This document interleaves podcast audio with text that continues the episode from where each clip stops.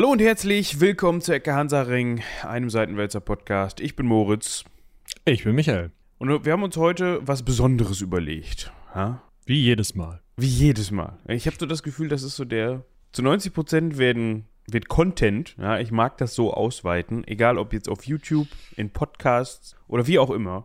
So angefangen. Ja, die sagen immer, ja, und die heutige Folge unterscheidet sich ein bisschen von den vorangegangenen oder ist ein bisschen spezieller oder irgendwie sowas, ne, wo man sich denkt, ach nee, da habe ich jetzt drauf gesetzt. Ich wollte mir nicht das von letzter Woche nochmal anhören. Ja, aber du hörst doch eigentlich einen Podcast. Also ich glaube, die meisten HörerInnen von uns hören uns, weil wir immer labern und nicht zwischendurch mal ein Musikensemble einladen. Also weißt du, weil wir unserer, unserem Stiefel treu bleiben. Ja gut, Also ist was ganz Besonderes im Zweifel gerade für die nicht im politischen Sinne konservativeren HörerInnen äh, nicht so gut. Also, scheiße, ja. Also, ich, ne, ihr könnt gerne auch, meinetwegen ist mir egal, im also, politischen Sinne konservativ sein, aber es geht um euer Hörverhalten, deswegen schwierig. Also nehmt das nicht, ne, zu wörtlich. Ich sehe halt schon die Fackeln und Mistgabeln. Weil das bei uns ständig vorkommt. Ja, Ja, unsere- ständig. Unsere Community ist dafür bekannt, dass sie ständig die Fackeln und Mistgabeln rausholt. Es gibt Leute, die kaufen die Sammeltassen, Sammeltassen. Sammeltassen nur, um sie dann vor laufender Kamera kaputt zu schmeißen. Mhm. Ich weiß auch nicht, auf welchem Netzwerk die das machen, aber. Bestimmt im Darknet, Dark Web, Ja, genau. Deep Web, Das sind- wie auch immer. Das sind wir, das sind wir ganz große Anti-Stars. Da mag man uns nicht, meinst du? Ja, keine Ahnung. Ich war da noch nie. Ja. Wo wir jetzt gerade bei Werbung waren, ich muss mir jetzt mal ein Getränk öffnen. Ja. Schon wieder. Oh! Das war gut, ne? ja. Das war richtig gut. Der muss eigentlich mal gut. in die, äh, in die Sounddatenbank. Ja, mach doch. Und, Ich warte, ich setze dir einen Marker. Dankeschön. Wobei wir wieder bei Werbung sind, nutzt das Programm Castmarker, das von Robin programmiert. Ist voll geil, wenn ihr euren eigenen Podcast macht. Castmarker.com, glaube ich, ne? Äh, ja. Ja. Ich wollte Werbung machen, obwohl ich es eigentlich gar nicht muss. Und die Jungs und Mädels, die dieses Erfrischungsgetränk in der Regenbogen, Regenbogen, er ist nicht klassisch Regenbogen, aber gelb, rot und lilafarbenen Flasche machen und gerne in ihrem Garten sitzen, ihr wisst schon, was ich meine. Ihr sponsert uns immer noch nicht. Wir hätten da gerne Bedarf, ja? Also Ne? kommt mal, kommt mal ran auf den Meter. Rumlabern at seitenwälzer.de. Ihr dürft auch eigentlich gerne direkt bei Robin anrufen, wenn ihr euch das lieber ist. Ist mir echt, ah ja, also könnt ihr machen. Ähm, wie ihr uns kontaktiert, ist mir ziemlich egal. Ihr könnt auch meinetwegen uns jeden Tag einen, einen Kasten von eurem Schlons schicken und auf die Rückseite nur eines Etiketts jeweils einen Buchstaben eurer Nachricht schreiben. Ist mir, wie ihr es macht, bitte. Aber tut es. Ja, In diesem Sinne, Äh, Prost. guten. Ähm, ich fange schon wieder mit dem äh, ähm an. Ist richtig gut. Wird eine richtig, richtig wache Folge heute. Und deshalb habe ich, bevor ich diese Folge aufnehme, oder wir diese Folge aufnehmen, extra lange geschlafen, damit ich auch Aber du hast gestern Nacht um halb, nee, Viertel vor vier noch irgendwas geschrieben. Das ist richtig. Man kann natürlich seit neuestem WhatsApp-Nachrichten planen. Ah. Und bei mir gehen die dann immer um Viertel vor vier raus. Ne? Ich war natürlich um halb elf im Bett. Natürlich. Nein, es war etwas, etwas später gestern Abend. Ich war erst um Viertel vor zwei zu Hause und vielleicht kennt ihr das, wenn man dann noch nicht so richtig gewillt ist, ins Bett zu gehen. Ja, man hat irgendwie noch so, ne, man will den Tag noch ausklingen lassen. Und dann geht Ja, man halt kacke. noch zwei Stunden nicht ins Bett. Gut. Haben wir da auch Gut. mal drüber gesprochen. Worüber wir Haben auch wir da auch mal drüber gesprochen. sprechen wollen, ist die Hanse. Achso, ich dachte, wir machen jetzt noch Werbung für Sammeltassen. Das ist ja ein Das ganz neues Ding, haben wir jetzt, glaube ich, noch nie gesagt. Ähm, der Link ist, glaube ich, mittlerweile unten in der Folgenbeschreibung festgetackert. Also ich könnte mir vorstellen, dass so langsam die ein oder andere Sammeltasse wieder vom Tisch fällt. Weißt du, das ist so, die, die Leute sitzen da gerade mit ihren Kopfhörern auf und hören uns.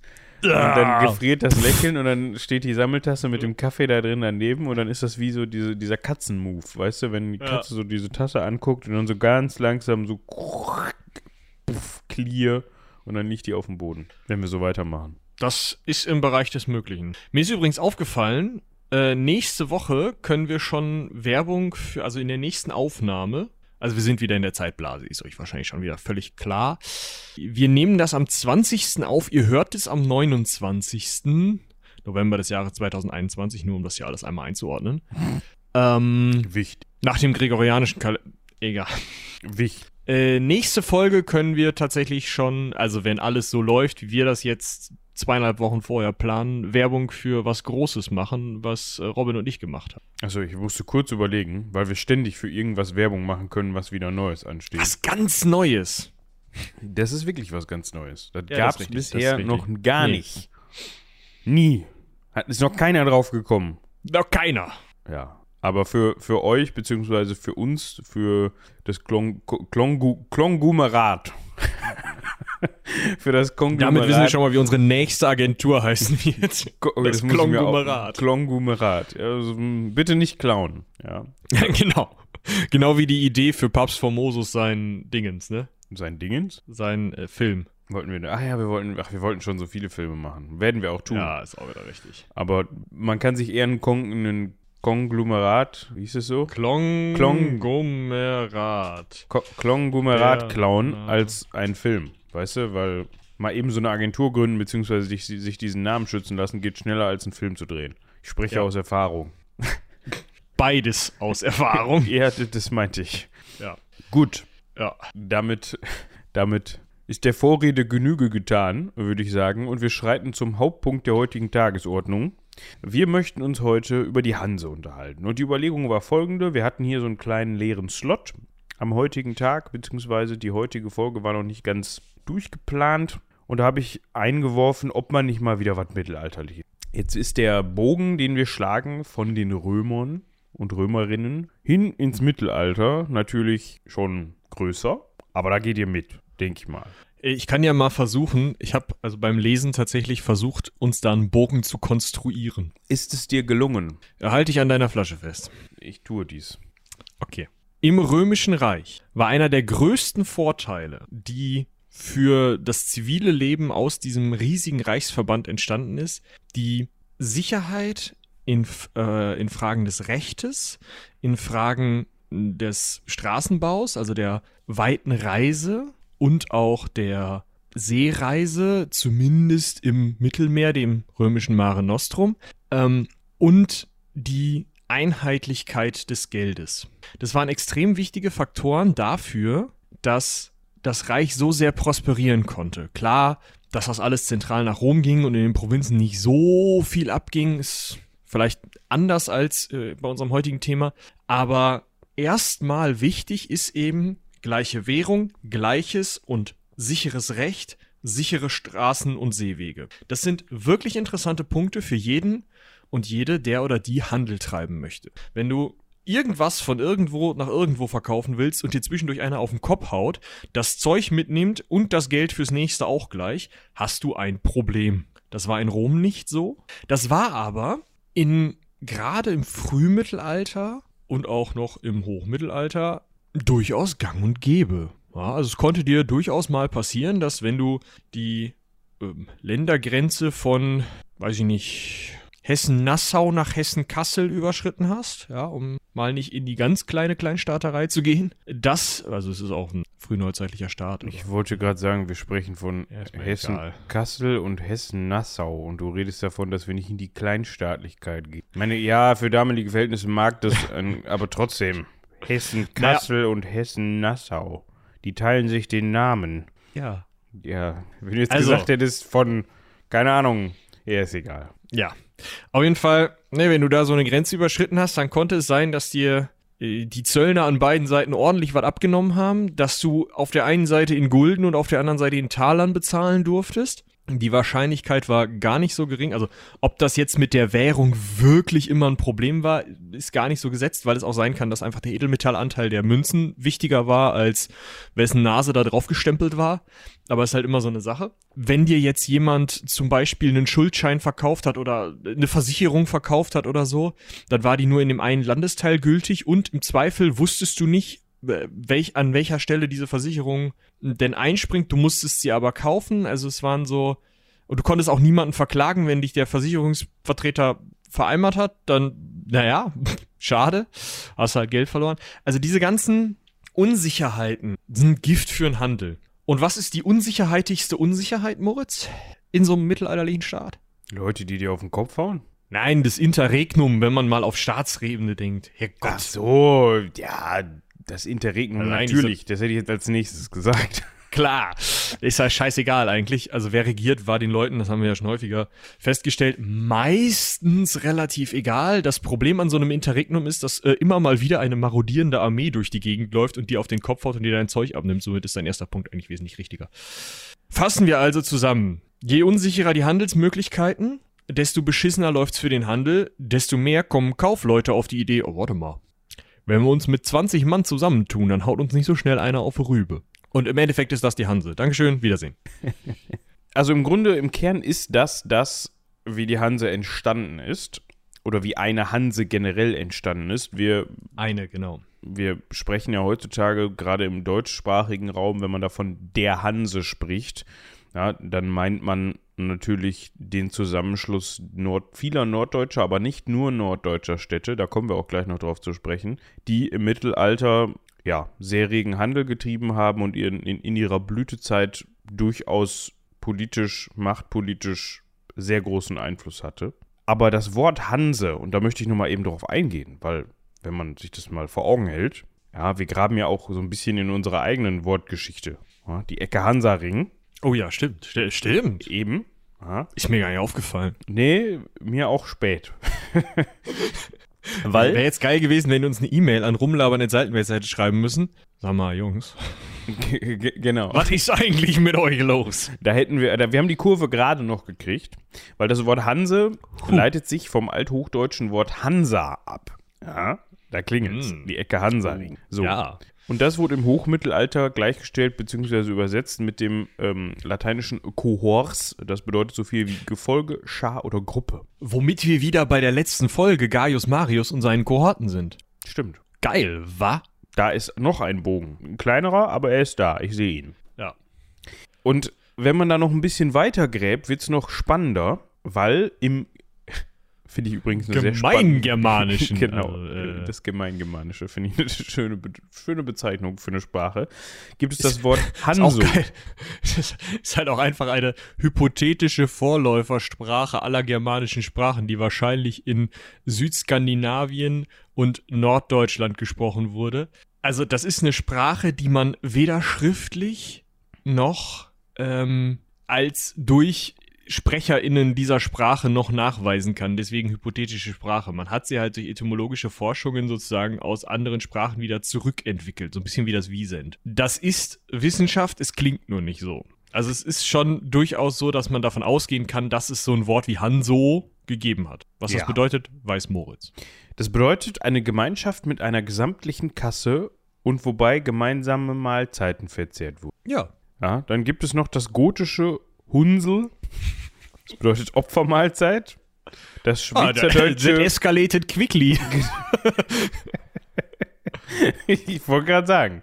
Ja, aus der Gemeinschaft mit einer gesamtlichen Kasse und wobei gemeinsam Mahlzeiten verzehrt wurden, wurde eine Opfermahlzeit. Und ein Trinkgelage im Schweizerdeutschen. Ja, Hallo. Die, die Schweizer Abfahrt. wissen wieder, wie es geht, ne? Und Ja, Schweizerinnen sicher. natürlich auch. Und dann gibt es noch das Finno-Ungrische Hanso. Ugrisch, nicht Ungrisch. Entschuldigung, das passiert mir immer wieder. Man will Ja. immer Ung Ungrisch sagen, wegen Ungarn. Das Finno-Ugrische Hanso, ja, ebenfalls Hanso. Oder zum Beispiel das finnische Kansa. Das ist jetzt schon ein bisschen weiter weg. Was so viel wie Volk bedeutet. Also man merkt Naja, so. ja, ist halt immer noch in den, in den äh, finno-ugrischen Sprachen drin, ne? Also Volk, Gansa oder Kanza im Karelischen, Sammlung, Estnisch, Katza, Genosse, Gemahl. Das kommt schon, also, oder Kaz, Kaza, äh, schwierig. Mein Estnisch ist nicht so sicher heute. Sonst immer. Ja, Aber sonst Michi, immer. Michi schreibt an der Uni auch gerne mal Hausarbeiten in Estnisch. Das bringt seine, bringt seine DozentInnen Das war schon bis. Hausarbeit, das war schon bis Hausarbeiten ziemlich gelogen. Also, Aber ich hätte, also das, die Reaktion hätte ich gerne gesehen. So, ja, ich habe mich jetzt dazu entschieden, diese Hausarbeit über die äh, frühe estnische Kultur in Estnisch zu schreiben. Bitte. 50 Seiten Estnisch. es wäre nicht so unwahrscheinlich, dass die DozentInnen dann sagen, ja, danke. Lese ich eh nicht. Oder was? Ja, entweder das oder wenn du schon irgendwen dazu kriegst, dass du über die Frühesten schreiben darfst, kann die Person im Zweifel auch Estnisch. Das wäre dann aber nicht so lustig. Das Wie war das noch? richtig. Darfst du in Latein? Ich denke schon. Ich würde es testen. wo- Also, nicht ich wirklich mein- wollen. Ich aber- meine, das war sogar irgendwo hinterlegt, dass man das darf. Also, dass, dass das sogar offizielle, ich hätte jetzt fast gesagt, Amtssprache ist, aber irgendwie. Also, ich sag mal so, unter HistorikerInnen würdest du nicht doof auffallen damit. Da bin ich mir ziemlich sicher. Gut, ob man das jetzt will, also machen will, ist nur die andere Frage. Das ist richtig.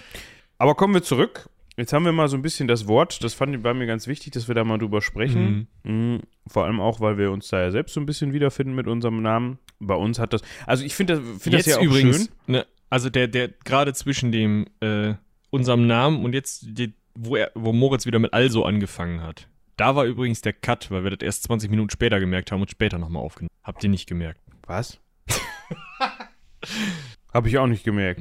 Ja, überleg mal, wir hätten, wir hätten das voll hinterher erst merken können, dann vorne reinschneiden, dass wir über die Hansaring-Ecke wegen Hanse und so reden. Und dann hätten wir aber diesen Teil, weil der nochmal Meter über dieses Reinschneiden redet, nochmal danach aufnehmen und auch reinschneiden müssen. Ich darf über sowas nicht nachdenken, sonst platzt mein Kopf. Oder war es das Gehirn? Ich weiß es nicht mehr.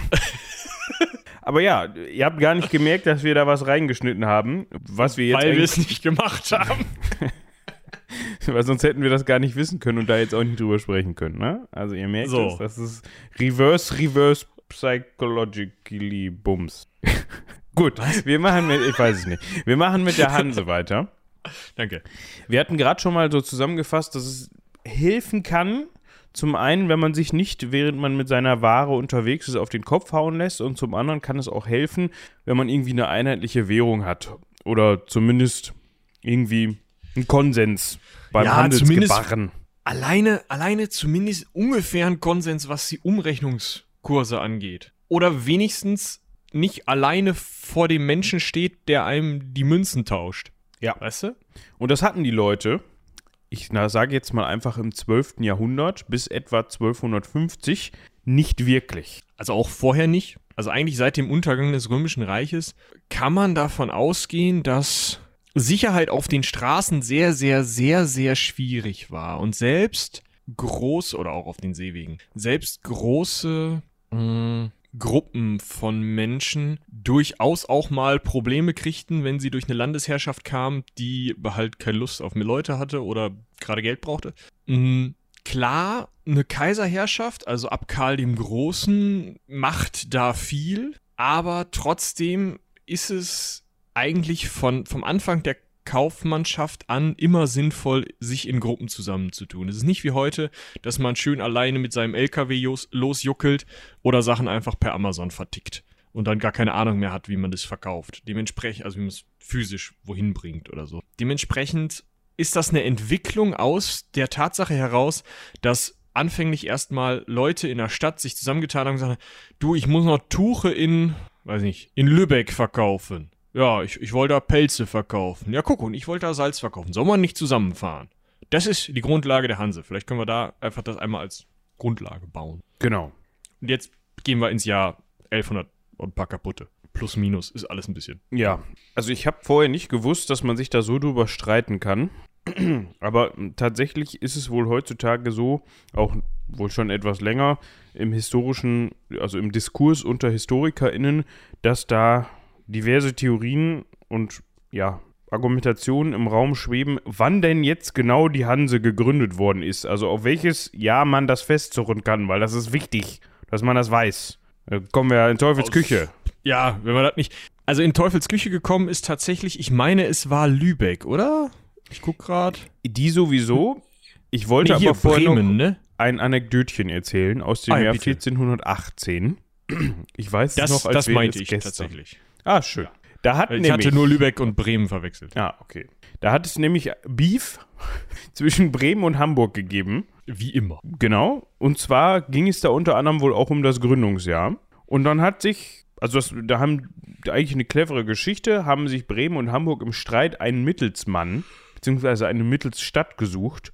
Und man ist mal in Köln vorstellig geworden und hat gebeten, sie mögen ihm doch, sie mögen ihnen doch eine Abschrift der Gründungsurkunde zukommen lassen, der Hanse. Jetzt fragt man sich, hä? Was hat Köln denn mit der Warum Hanse zu Köln? tun? Ja, wie eben schon gesagt, auch Köln war zeitweise in der Hanse. Das soll man nicht glauben. Aber das zeigt auch so ein bisschen, wie groß dieser Zusammenschluss war und wie mächtig der war. Und ich, ich weiß nicht warum, aber anscheinend glaubte man in Hamburg und Bremen, dass die Gründungsurkunde in Köln sein konnte. Könnte. Nach heutiger Forschung würde die wahrscheinlich übrigens in Lübeck liegen, wenn es eine gäbe, was es nicht gibt. Die Kölner haben dann stirnerunzelnd wahrscheinlich diesen Brief gelesen, sind mal in irgendein, wahrscheinlich das Kölner Stadtarchiv gelaufen. In den Keller runter. War ja noch keine U-Bahn. genau. Und haben da Haben ein wir bisschen gesucht und auch ein bisschen weiter gesucht. Und ähm, haben dann zurückgeschrieben, dass sie leider nicht fündig geworden sind.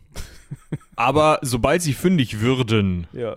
ja, wür- würde Bremen die gewünschte Abschicht, äh, Abschrift bekommen. Dementsprechend ähm, steht da noch eine Korrespondenz aus, würde ich sagen. Ja, ich glaube, das ist bis heute nicht passiert. Wie Das- auch. Das Wie gesagt, ich fände es witzig, weißt du, so z- 2022 im April warte mal. läuft in Bremen so ein Brief ein. ja, sehr geehrte äh, von und zu, ihre, wir, kommen nun Ihrer Bitte aus dem Jahr 1418 nach. Wir haben nun endlich die Gründungsurkunde gefunden. Sie war damals wohl gut weggepackt worden. Anschrift, äh, Abschrift hängt an. genau. Kopiert. Ich, glaub, ich glaube, wenn ich Köln wäre und so eine Urkunde fände, würde ich dafür eine Reiterstaffel aufbauen. Nur für den Gag. Ja. Ne? Das schon mal dahin, ne? Und dann die Abschrift anfertigen, nochmal zwei Fehler extra einbauen. Das Bestimmt witzig. müsste man eigentlich mal vorschlagen. Aber die haben das Voll. Ding ja nicht. Das ist ja das Problem. Ja, die können sich eins ausdenken. Aber gut. Ja. Das ist dann aber nicht lustig. Ah, Gut, so. Und jetzt müssen wir so ein bisschen das auseinanderdröseln hier. Und zwar bei der ganz frühen Hanse. Also erstmal, um bei der Gründung, Gründung zu bleiben, spricht man immer so ein bisschen davon oder setzt man die Gründung der Hanse immer gleich mit dem Gründungsjahr von Lübeck. Warum Lübeck? Weil Lübeck, da kommen wir jetzt gleich drauf zu sprechen, eine relativ große Bedeutung innerhalb dieses Zusammenschlusses hat und, oder hatte vielmehr, weil Lübeck nun mal an der Ostsee, ja, nicht ganz, also da ist ja noch so ein, so ein, so ein, so ein Gewässer zwischen, es liegt ziemlich nah an, an ja, Lübecker und Lübeckerinnen würden mir da jetzt vielleicht widersprechen, aber da liegt halt noch, die Trave ist es, glaube ich, ja, es ist, glaube ich, die Trave dazwischen und Lübeck und die Ostsee trennen so, ich sage jetzt mal, gute 5, 6, 7 Kilometer Land, heutzutage jedenfalls, das reicht aber, um so nah an der Ostsee zu liegen, um mit dem, ja, Ostseeraum Handel treiben zu können, was für Frühzeiten der Hanse relativ wichtig war. Wie gesagt, eigentlich für die ganze Zeit der Hanse. Also es geht ja dann in eine Wicken, wenn das mit dem Ostseehansel in eine Wicken handelt. ja gut, stimmt. Hansel. Ähm, vielleicht nochmal, warum, also 1143 ist dieses Datum, Gründung, Neugründung, Wiederaufbau, ist auch so eine Sache. Ne? Also Lübeck ist wohl das eine oder andere Mal zerstört worden, hat man dann wieder aufgebaut zu dem Zeitpunkt und dann auch so wieder aufgebaut, dass es stehen blieb. Zumindest großenteils. Also es hatte vorher nichts mit schlechtem Handwerk zu tun, oder? Ja, das kann man so und so sehen, würde ich mal sagen. Also es waren zumindest Handwerker beim Rückbau, wohl auch am Werke. Ja gut, aber das war jetzt nicht so, dass Lübeck einfach ständig in sich zusammengekracht ist, weil man irgendwo den Mörtel vergessen hat. Nee, man hat den Mörtel, ähm, wenn denn Mörtel unterwegs war und nicht Holz, ähm, mutwillig entfernt. Das, darauf wollte ich hinaus, das habe ich mir gedacht. So.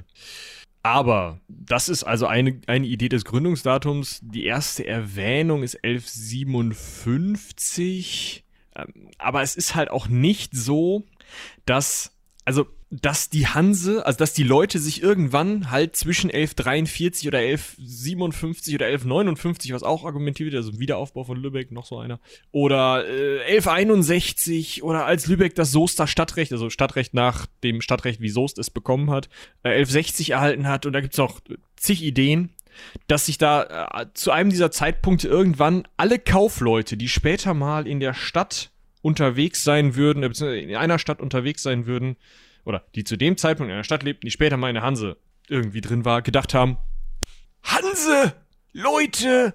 Sondern es war halt, es waren halt ein paar Leute in Lübeck, vielleicht auch noch in Hamburg und vielleicht auch noch in Bremen und einigen anderen Städten, die in Norddeutschland von Norddeutschland aus zum einen in Richtung Ostsee anfingen zu handeln mit Gütern von der Ostsee, die über die Ostsee kamen, handelten und auf der anderen Seite auch Richtung Nordsee handelten, Richtung England handelten, Richtung Island handelten, dass unter denen an verschiedenen Stellen zu verschiedenen Zeitpunkten Leute auf die Idee gekommen sind zu sagen, sag mal, letzten Dienstag, ne? Da ist ja der Malte alleine mit seiner Kogge losgefahren. Ich hab gehört, der ist überfallen worden. Alle tot, Kogge weg, Geld weg, Malte weg. Doof. Wollen wir nicht mal mit drei Koggen fahren? Und auf diese Art oder eben zu Fuß dann irgendwo hin, auf diese Art beginnt die Hanse. In so einer Handschlaggemeinschaft von Leuten, die halt sagen, yo, lass das mal zusammen machen. Deswegen kann man auch kein Gründungsdatum festlegen, weil niemand dafür was unterschrieben hat. Die sind halt losgelaufen. Ja, und den Abend in der Kneipe wird man schlecht nachvollziehen können, wann der genau stattgefunden hat. Wo man sich So im dicken Kopf nämlich. überlegt hat, wir machen das mal nicht so wie Malte. Genau. So, was jetzt aber wichtig ist, wir haben gerade schon über den Ostseeraum gesprochen. Der Ostseeraum an sich war relativ interessant für vor allem Kaufleute aus Lübeck, ja, weil die halt nun mal dort ansässig waren in der Nähe der, der Ostsee, weil man zum einen an Gotland ran wollte und zum anderen später dann auch natürlich selber zu Gotland werden wollte. Warum Gotland? Was ist Gotland überhaupt? Goland ist eine Insel. Reicht eigentlich, oder?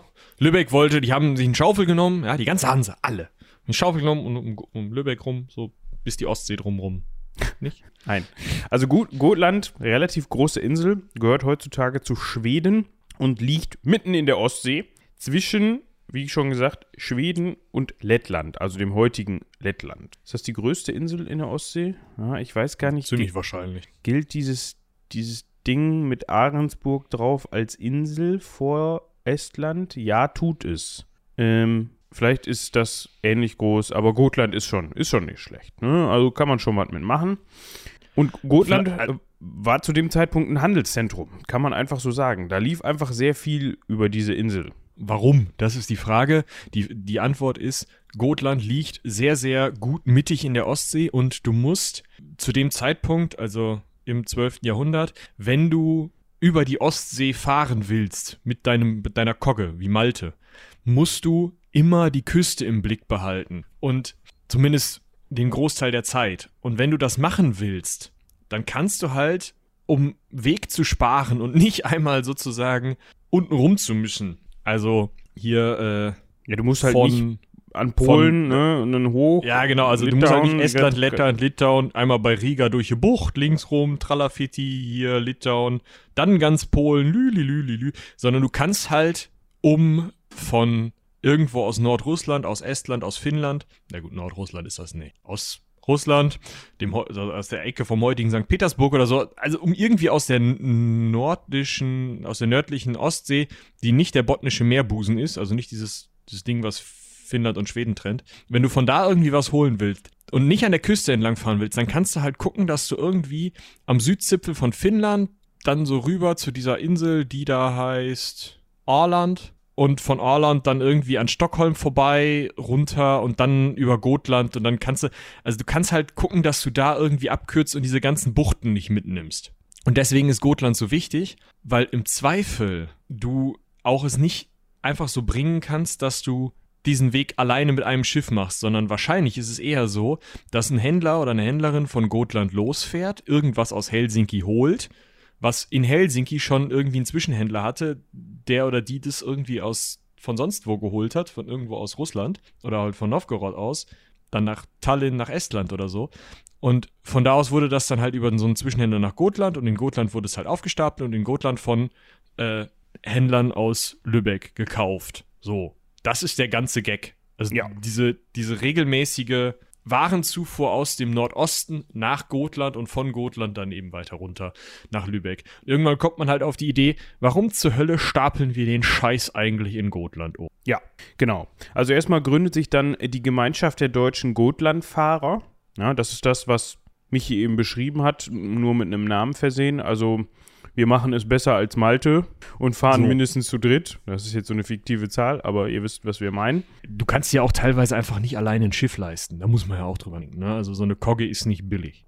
Das zum einen und zum anderen hat man sich gedacht, okay, also bevor man sich gedacht hat, warum stapeln wir das überhaupt in Gotland, hat man sich gedacht, warum fahren wir da eigentlich immer wieder hin und wieder zurück? Wenn wir sowieso so häufig da sind, können wir auch gleich da bleiben. Das heißt, es haben sich auf Gotland teils sehr große deutsche Gemeinden gebildet.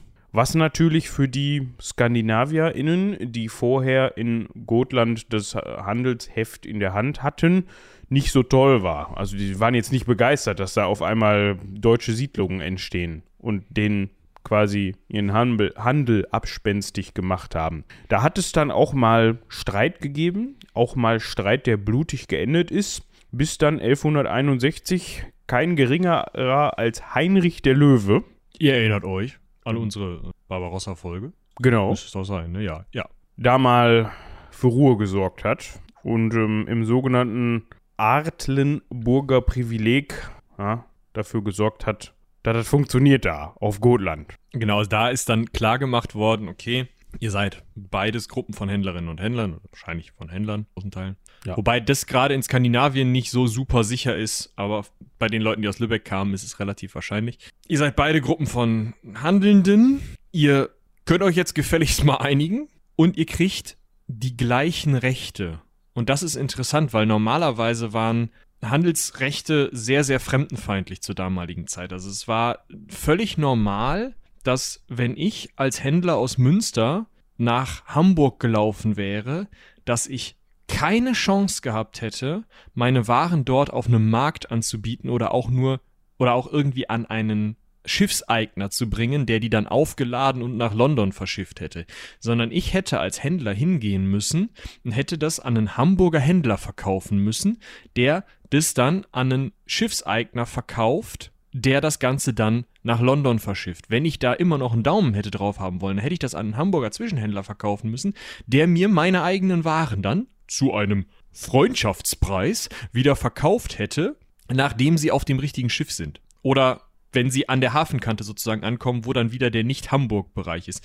Also ich habe so eine Art, ja, so ein bisschen wie, wie am Gate am Flughafen. Ne? Also wenn du, wenn du da hinkommst, musst du ja deine Handcreme in einer Plastiktüte mitführen. So. Und wenn du aber was im Duty-Free-Bereich kaufst, dann darfst du das auch nicht in einer Plastiktüte haben. Oder darfst auch größere Gebinde haben oder so. Und so ähnlich funktioniert das im Endeffekt da auch. Also du kommst da halt hin, du musst deinen ganzen Scheiß von irgendeinem Hamburger Händler verplastiktüten lassen kein Plastik. Ne? So. Und um das dann irgendwie weiterverkaufen zu können. Und das könnt ihr euch in fast jeder Stadt so vorstellen, weil natürlich überall mitverdient werden wollte. Und auch diese, auf dieses, diesen Handel zwischen ähm, auswärtigen und inwärtigen, also städtischen Händlern, wurde auch noch Zoll erhoben. Oder Steuer oder wie auch immer. Also da ging halt unfassbar viel Geld verloren. Und wenn du jetzt anfängst auf Gotland, also wenn der Lübsche Kaufmann nach Gotland kommt, und so viele lübsche Kaufleute da sind, dass sie sagen, ja, ist ja, ist ja völlig okay, wenn ihr hier in eurem Wispy meint, ihr müsst hier irgendwelche Zölle und sowas machen. Wir setzen uns einfach vor die Mauer von Wispy, machen die ganze Scheiße selber und handeln dort mit den Kaufleuten, die weiter nach Nordosten fahren. Dann umgehe ich natürlich die, die Zölle aus Wispy, zahle nicht so viel Geld, muss natürlich ein bisschen dafür zahlen, dass ich mir eine eigene Hafenanlage und sowas baue. Aber erst durch dieses Privileg war da das Konflikt, äh, Konfliktpotenzial zumindest zu einem gewissen Grad rausgenommen, weil die dann sozusagen gleichgestellt waren und das halt auch eine Stadt war, die genauso gehandelt hat. Also genauso dieses, hey, wenn du nicht zur Hanse gehörst oder zu dieser, dieser Gotlandfahrergruppe, dann zahlst du ja auch extra, dann kannst du halt gucken, ob du in Wispy extra zahlen willst oder bei uns extra zahlen willst. Aber die Leute, die sich in dieser Hanse organisiert haben, die haben auf einmal mega viel Geld gespart, weil die ja den Scheiß selber machen konnten, das Umtopfen, ne? das Umladen auf dem Schiff. Und das ist einfach das, was hier zum, zum riesigen Konflikt führt und was dann erstmal geklärt werden muss. Das ist aber immer das Modell der Hanse. Nämlich irgendwo hinzugehen, einen eigenen Kontor zu machen und selber die Waren stapeln zu können, um die ganzen städtischen Zölle und sowas zu umgehen und die städtischen Zwischenhändler. Ja, und jetzt müssen wir den Spagat hinkriegen. Jetzt haben wir die ganze Zeit davon gesprochen, Lübeck, Hamburg, Bremen, das sind ja Städte. Ja. Wir waren aber am Anfang noch bei Maltes drei Kumpel, die losgefahren sind. So. Die hatten jetzt ja noch wenig mit der Stadt Lübeck zu tun, außer dass sie vielleicht potenziell aus Lübeck gekommen sind. Und wie kommt man jetzt dahin, dass man wirklich von einem Städtebündnis oder einem Städtebund spricht? Das hat damit zu tun, wir haben gerade davon gehört, Heinrich der Löwe hat mal den Zeigefinger ne, erhoben und gesagt, das geht aber da so nicht in Gotland. Irgendwann ist Heinrich nicht mehr da, beziehungsweise irgendwann sind potenzielle Nachfolger nicht mehr da und wenn sie es denn sind, nicht mehr in der Lage, dafür zu sorgen, dass da Ruhe herrscht. Wir kennen das, wir haben das in der deutschen Geschichte, glaube ich, schon häufiger mal, also Geschichte des, des, des Heiligen Römischen Reiches und das, was danach kommt, häufiger mal durchgekaut, dass das Ganze irgendwann in eine, in eine Kleinstaatlichkeit zerfällt, nenne ich es jetzt mal, und dass sich da dann so ein bisschen jeder selbst der Nächste war und man ziemlich von dem abhängig war, wo man gerade wohnte. Das heißt, entsprechende Fürsten, die dann da gerade für einen zuständig waren, haben dann halt auch bestimmt, was da abging. Oder halt auch nicht. Ja, das konnte auch mal wechseln relativ kurzfristig. Und das hat dazu geführt, dass vor allem Städte, die natürlich als oftmals geschlossene Form ja eine Art von Schutz geboten haben und auch so strukturell aufgestellt waren, dass sie dies tun konnten, dann ja zu so einer eigenen Instanz wurden. Ja, korrigiere ja, wenn kein anderer die Wege sicher halten kann und kein anderer, äh, ne, dann machen die Städte das halt selber. Genau. Und das führt wiederum dazu, wenn ich ich bin jetzt eine Stadt, eine Handelsstadt. Hallo, Stadt Moritz. Genau. Und ich habe ähnliche Interessen wie zum Beispiel eine mehr oder weniger weit entfernte benachbarte Handelsstadt. Ich nenne sie jetzt mal Hamburg. Dann führt das natürlich dazu, dass man sich vielleicht mal zusammenschließt und sagt, okay, wir haben gemeinsame Interessen, wenn wir uns zusammenschließen, sind wir stärker und wir können diese gemeinsamen Interessen stärker durchsetzen und vertreten. Und dafür muss man sich jetzt angucken, wie denn überhaupt die gesellschaftliche Schicht bzw. die Gesellschaftsschichten innerhalb dieser Städte aufgebaut waren. Das funktioniert natürlich nur, wenn entsprechende Händler so weit in der Nahrungskette dieser Stadt oben stehen, dass sie da ein Wörtchen mitzureden haben. Und das war zu diesem Zeitpunkt schon so, beziehungsweise auch vorher schon so, weil man kennt es von heute, die Leute, die viel Einfluss haben in solchen sozialen Strukturen, sind oft die, die entsprechend Patte haben. Und so. das sind in dem Fall dann entweder Adlige, ja, die aber in den Städten nicht so viel zu melden haben, oder Kaufleute. So, und da sind wir schon. Ja, also, also das vielleicht noch mal zu, um das um das ein bisschen zu überspitzen. Man kann nicht sagen, vor dann und dann war das und das und nach dann und dann war das und das und das sind alles fließende Übergänge, aber bevor wir, also vielleicht zu Zeiten vor Friedrich Barbarossa, der ja auch schon Probleme mit gut oberitalienischen, aber ziemlich zickigen Städten hatte, hm, dann kann man vielleicht noch sagen, dass gerade die Hand, Hand, Händlerschicht in solchen Städten nicht so viel Einfluss hatte, sondern dass es auch reiche Handwerker gab, die im Zweifel sogar mehr Geld aus sozusagen der Stadt selber innerhalb ihrer Zünfte verdient haben, die also es einfach geschafft haben, diese Oberschicht in der Stadt zu stellen und vielleicht auch das meistens ja sehr komische, eingeschränkte Wahlrecht, mit dem dieser Stadtrat gewählt wurde, so in ihre Richtung verschoben hatten, dass sie garantiert Macht in so einer Stadt hatten. Und auch da gibt es dann nochmal alte, eingesessene Familien, städtische Patrizierfamilien, die auch wieder ein, einen Stand sozusagen innerhalb der Stadt bildeten und nicht unbedingt so viel Geld hatten, aber meistens es geschafft haben, obwohl sie vielleicht nicht die reichsten in der Stadt waren, die einflussreichsten in der Stadt zu sein, indem sie eben auch aus dem althergebrachten Recht und ihrem Geburtsrecht, das sie für sich herausnahmen, gesagt haben, nee, aber nur wir können diese Ratsposten gewählt werden oder um mindestens ein Drittel der Ratsposten muss von diesen drei Familien besetzt werden oder ähnliches. Und wir haben jetzt einen Zeitpunkt, wo dadurch, dass die fürstliche, gerade die königliche Macht immer weiter erodiert, wir Möglichkeiten für reiche Kaufleute haben oder gerade aufstrebende Kaufleute, sich in solche Strukturen reinzubringen und irgendwie es zu schaffen, in, in den Räten Macht zu übernehmen. Gerade auch, weil so Patrizierfamilien im Zweifel mal ein Privileg nicht erneuert bekommen haben. Wo halt normalerweise klar war, Karl der 17. Müller wird selbstverständlich wie Karl der 16. und Karl der 15. Bürgermeister dieser Stadt und der König kommt zum, zum zur Wahl mehr oder weniger vorbei oder zur, zur Amtseinsetzung, äh, zur Amtserhebung kommt er vorbei und sagt, hier, Karl, äh, 16 Durchstrahl, 17, ist sein Privileg, du bist jetzt hier wieder Bürgermeister oder dir gehört das Privileg ein Drittel der Ratsplätze oder sonst was. Ihr könnt euch das vorstellen, es ist von jeder Stadt zu jeder Stadt unterschiedlich. Hm. Solche Strukturen gingen kaputt, gerade weil wir eben dieses Interregnum hatten, von ungefähr 1250 bis, äh, was ist das? 73? 1273. Also um das, Das nochmal halt eben, Zeit. sorry, sofort äh, merkt ihr, wo du warst, kurz um das zu sagen, Inter zwischen Regnum Herrschaft. Genau, also da war kein, kein Zwi- König, Genau. kein Kaiser. Ja, ein Machtvakuum, wenn man so möchte. Genau. Und ne, das ist das, wo die Städte reingehen. Das ist aber auch schon das, was innerhalb der Städte den Kaufleuten zu mehr Macht verhilft. Das ist so, so eine zweigleisige Strategie. Und jetzt, wo wir halt zum einen mehr Macht der Kaufleute in den Städten haben, haben wir gleichzeitig auch noch eine Entwicklung, die auch aus diesem Interregnum mitkommt, die aber auch mit äh, wirtschaftsgeschichtlichen Zusammenhängen oder wirtschaftsgeschichtlichen Entwicklungen einhergeht, die dafür sorgt, dass die Schicht der Kaufleute sich selbst anders versteht, sich selbst anders verhält und Möglichkeiten auf einmal hat, die über das ganz traditionelle Kaufmannstum hinausgehen. Und zwar fällt der königlich-kaiserliche Schutz weg. Das heißt, die Städte müssen es selber organisieren. Die Kaufleute in den Städten haben Macht, haben ein Interesse, das selber zu organisieren, nehmen sich also Waffen oder sorgen dafür, dass Bewaffnete irgendwas, also irgendwie bezahlt werden und halten die Wege sauber. Haben dadurch wieder mehr Macht. Die Städte haben große Armeen. Das ist ein interessanter Punkt. Der andere interessante Punkt ist, wir haben auf einmal eine starke Veränderung von Hallo, ich bin Rinderkaufmann. Ich kaufe 500 Rinder bei dir. Ich gehe mit den 500 Rindern in eine andere Stadt und verkaufe sie dort. Ich habe wieder Bargeld, gehe woanders hin, kaufe Rinder. So. Hinzu, hey, ich würde dir gerne die 5000 Rinder abkaufen.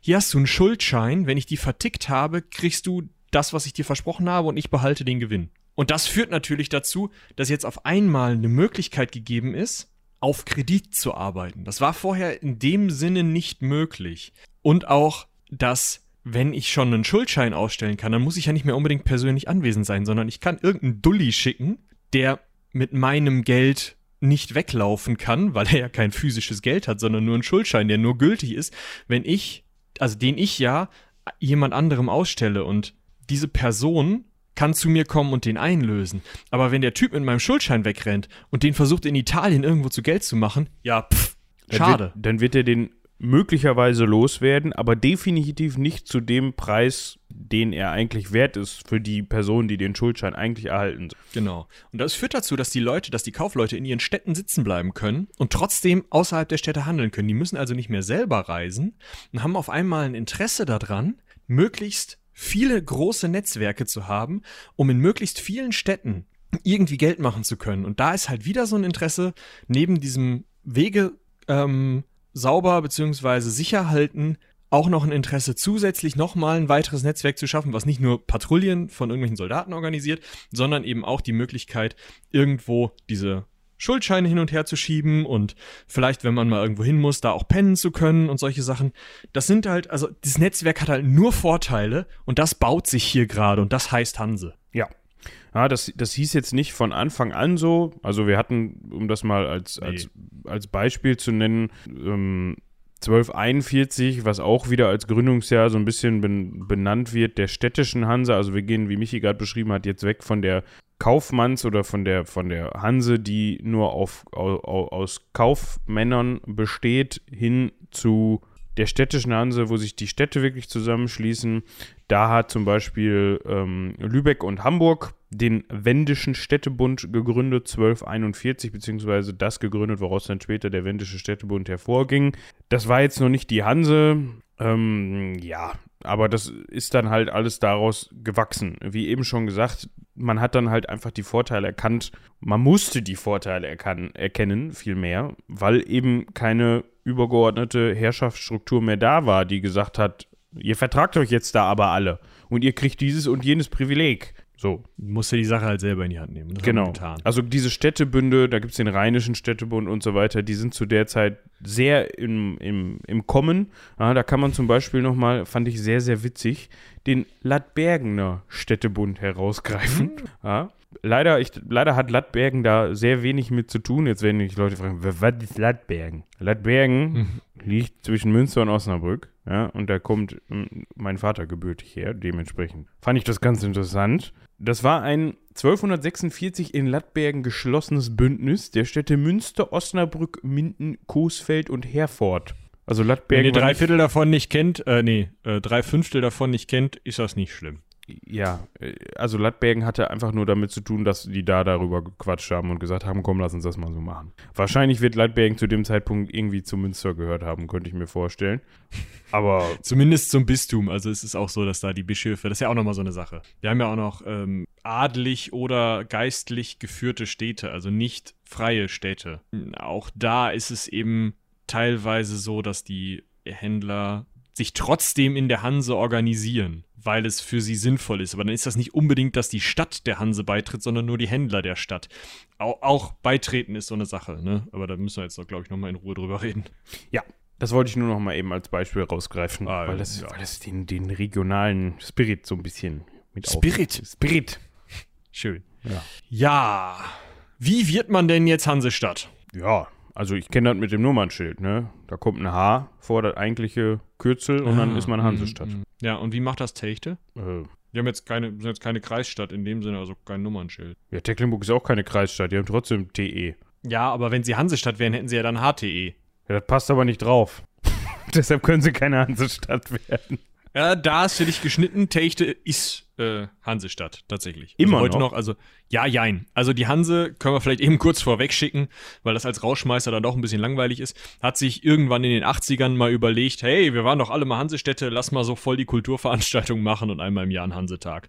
Hat jetzt die letzten zwei Jahre nicht stattgefunden, wenn ich mich recht entsinne, aber es, im Endeffekt ist das auch so eine, eine PR-Aktion. Aber man hat die Hanse halt sozusagen wieder aufleben lassen, weil man das so geil fand als, uh, das war voll irgendwie die Proto-Europäische Union, ja, der erste ähm, Freihandelsbund, bla bla bla. Wenn man was mit Werbung macht, dann ist das bestimmt so. Dann kann man da bestimmt was draus drehen. Ähm, für HistorikerInnen ist das, glaube ich, eher eine steile These. Ähm, wie wird man jetzt aber Hansestadt? Ja, und da gibt es drei Möglichkeiten. Gab es damals drei Möglichkeiten. Erst, die erste ist immer die beste. Man ist von Anfang an mit da drin. Ja, also man ist irgendwie Lübeck, Hamburg, Bremen, sonstiges. Dann hat man kein Problem, Mitglied der Hanse zu werden, weil man an ihrer Entstehung mitgewirkt hat. So. Ja, wobei das, also, das heißt nicht, dass du, äh, ich muss scrollen, 1143 bei der Gründung von Lübeck irgendwo gestanden hast und dir einen Stempel auf die Stirn getackert hast, ne? Nee. Sondern das heißt, du hast irgendwann in den ersten 150 Jahren mal eine Gruppe von Kaufleuten in deiner Stadt gehabt, die eine gewisse Macht innerhalb dieser Stadt hatten, meistens eben auch die Führung der Stadt übernommen haben oder eben, wie bereits beschrieben, unter einem adligen oder geistigen Herr, Herrn mh, eine große Macht in der Stadt sich trotzdem irgendwie erarbeitet haben und damit eben selber genug Geld und Macht hatten, um Einfluss auf die Hanse zu nehmen, um halt bemerkt zu werden vielleicht durch ihren Handel und damit war man dann so dabei. Also das ist so ein typisch mittelalterliches Ding von, wieso, die waren doch immer schon da. Nee, die sind diesmal zum ersten Mal da.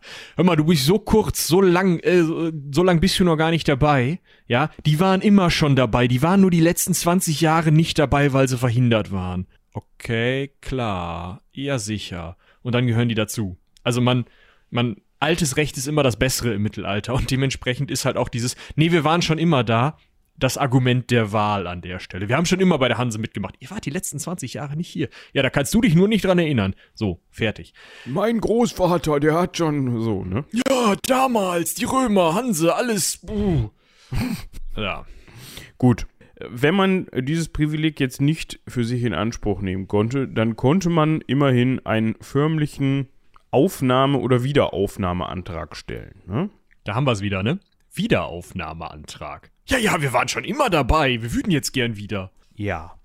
Es konnte aber auch sein, also deshalb vielleicht auch Wiederaufnahmeantrag, dass man, also es ist schwierig, das so umzunähen, wie auch immer. Man ist verhanst worden. Okay. Man, es wurde eine Verhansung unterzogen. Ja. So, das heißt, eine Stadt wurde förmlich ausgeschlossen. Das ist so ein bisschen wie definistrieren. Aber, aber, aber, aber der, also eine Verhansung ja, aber versuch das mal auf Ja. in die, Vor- in die grammatische. verhanst worden. Ja, oder nicht, würde ich jetzt sagen. Ja, ja. So, Also da- raus ging auch. Genau. Und ich weiß nicht, ob man dann vielleicht 50 Jahre später mal einen Wiederaufnahmeantrag stellen konnte. Wahrscheinlich. Oder wenn der Typ tot ist, der da. Also, das ist ja auch wieder so eine Sache. Im Zweifel ist das halt eine Gruppe von fünf Kaufleuten, die wirklich die Macht in so einer Stadt haben. Oder vielleicht auch nur drei. Die reichsten. Die anderen hängen sich da so dran. Und wenn von denen der Typ, der Scheiße gebaut hat, verstirbt, dann kann man auch mal so einen Wiederaufnahmeantrag stellen.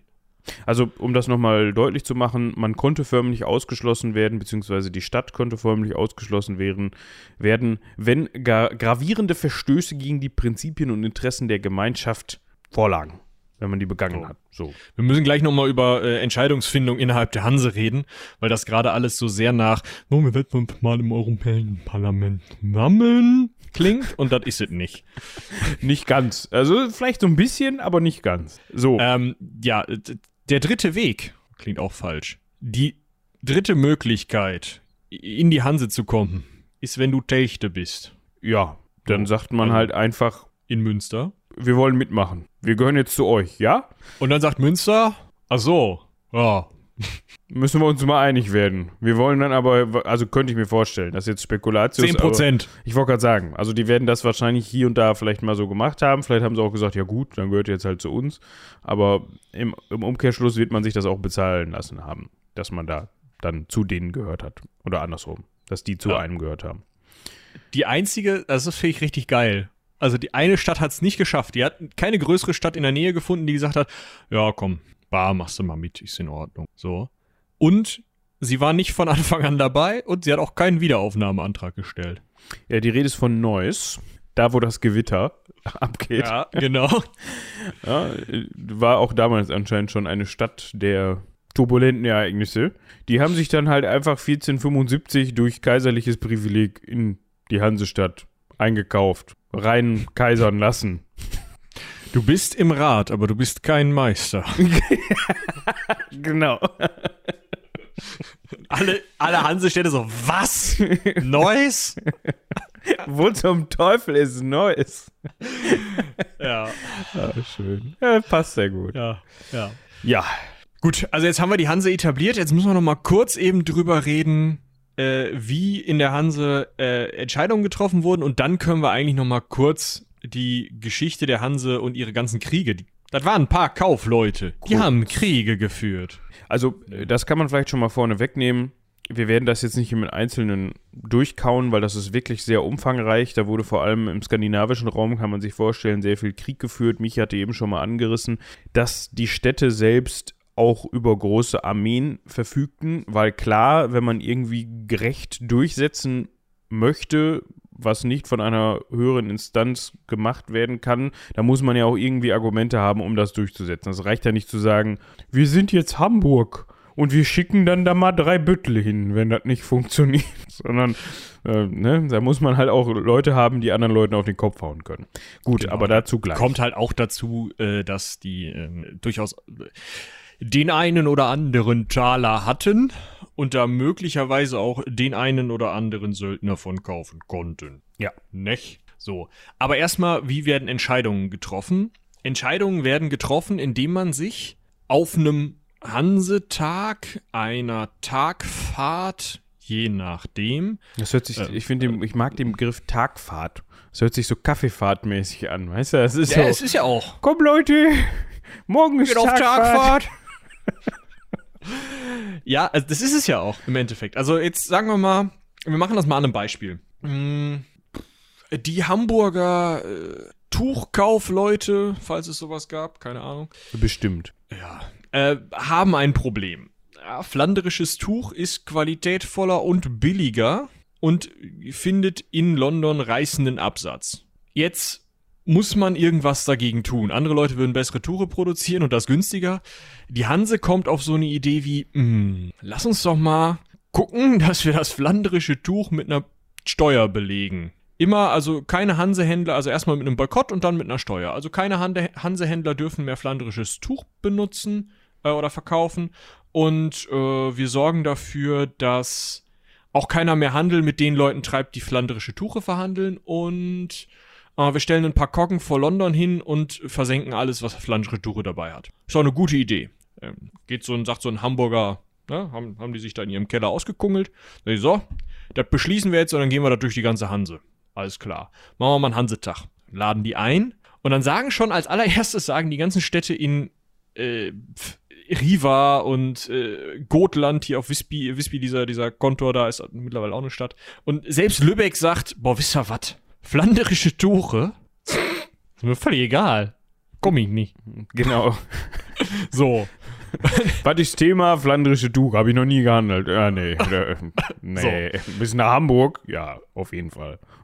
So. Und dann kommen halt die, die es interessiert. Erster Punkt. Das ist immer so. Es kommen immer nur die, die es interessiert. Der erste, also wir haben ja gesagt, Gründung der Hanse 1143 vielleicht. Der erste gesamte Hansetag, wo wirklich mal alle da waren, plus minus 10%, war 1356. 200 Jahre später. So. Die Hamburger Kaufleute, die sich das so ausgekungelt haben, sagen jetzt, ja, Jungs, hier, so und so sieht's aus.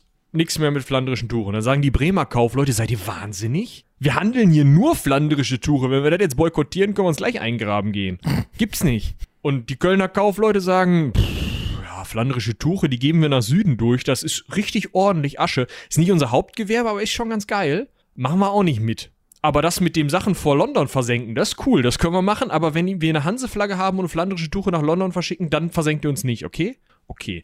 Und dann kungelt man sich das so aus, bis alle Städte, die da sind, also nicht nur Hamburg, Bremen, Köln, sondern auch Telchte, Lattbergen ähm, und Pusemuckel, ja, sich einig sind. Die ganzen Gesandten, die da sind. Und dann gehen die Gesandten nach Hause und sagen ihrem Stadtrat, der ja im Zweifel nicht mal von Kaufleuten dominiert wird, weil es ja sein kann, dass das eine Bischofsstadt oder so ist. Leute, wir haben hier eine Idee. Macht ihr da mit?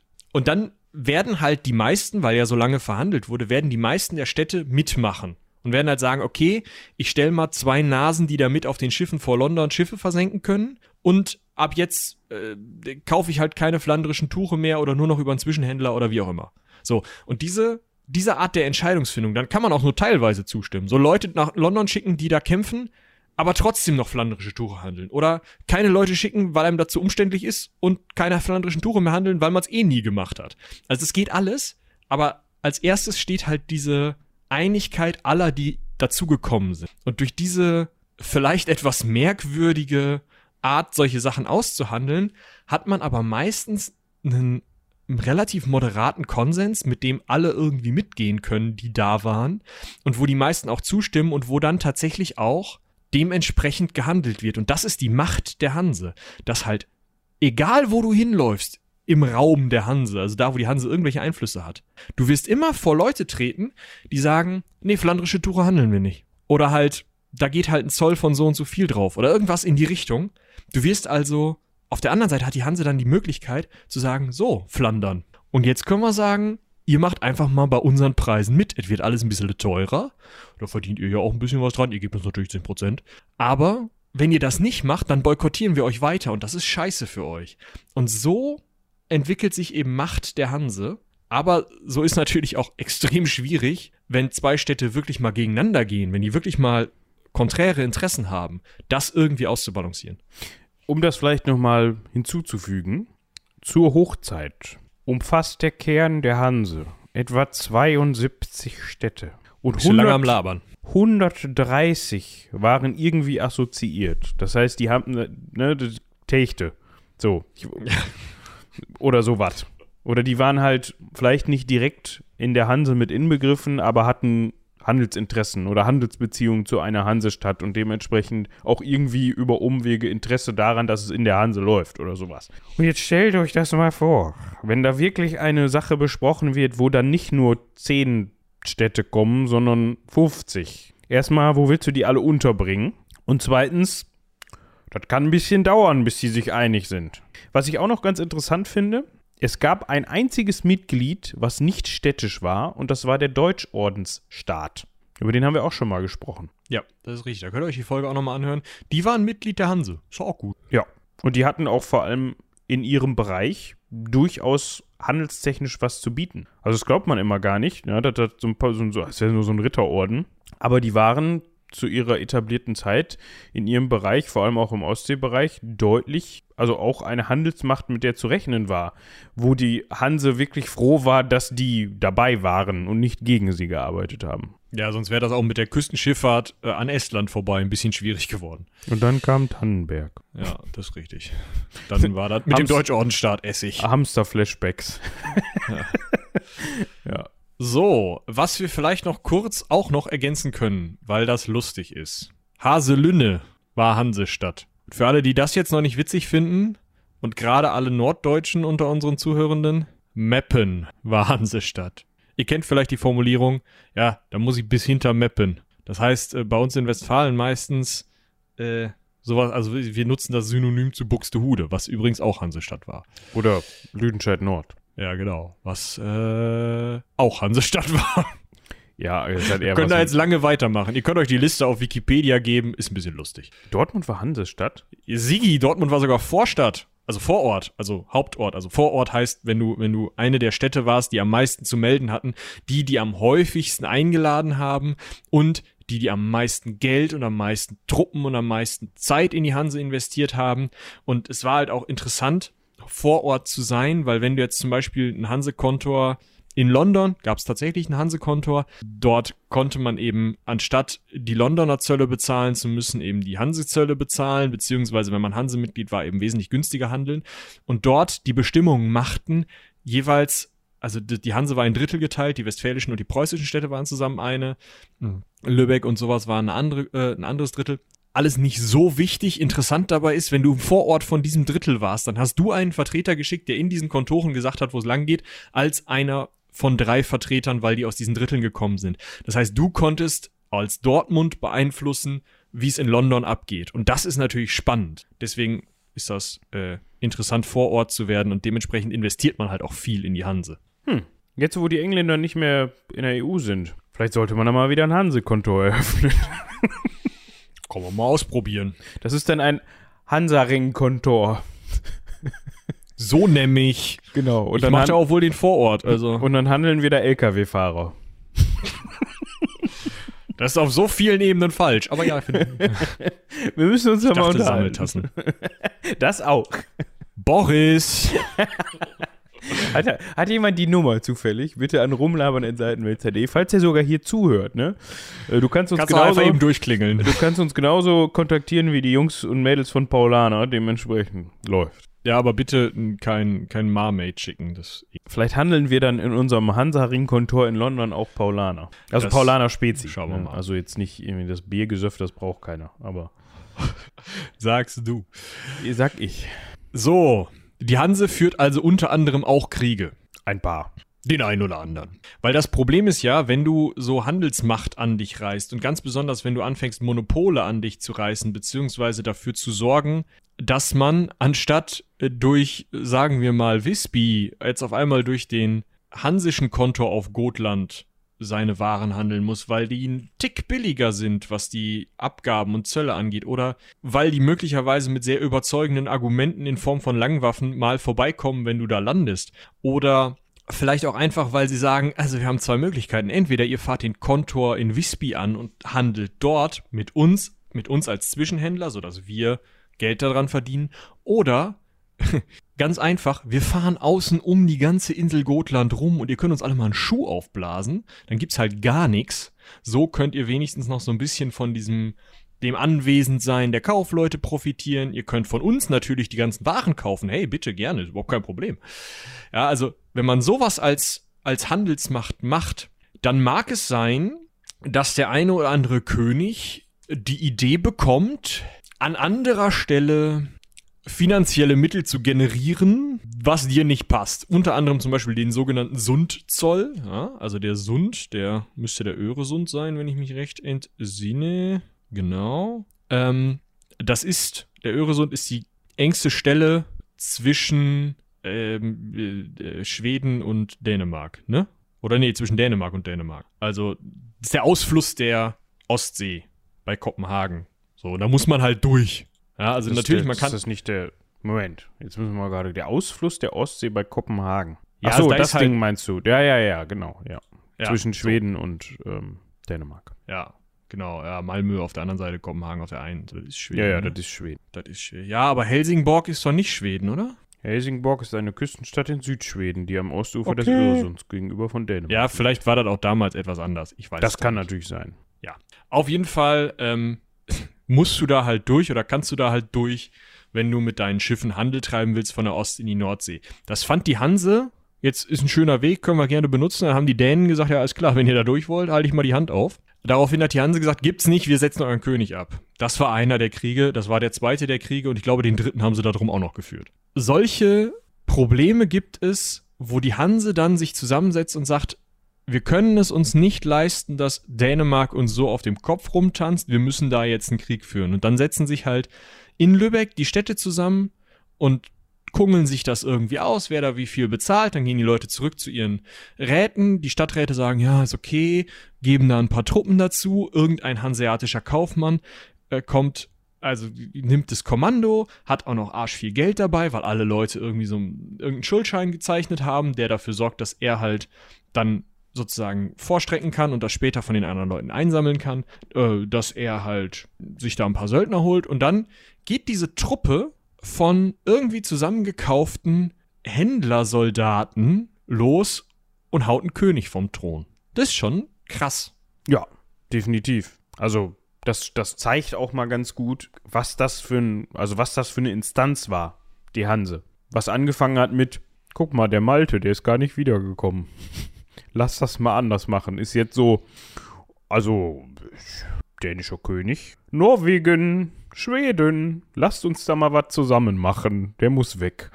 Ist schon, ist schon eine Hausnummer. Ja, definitiv.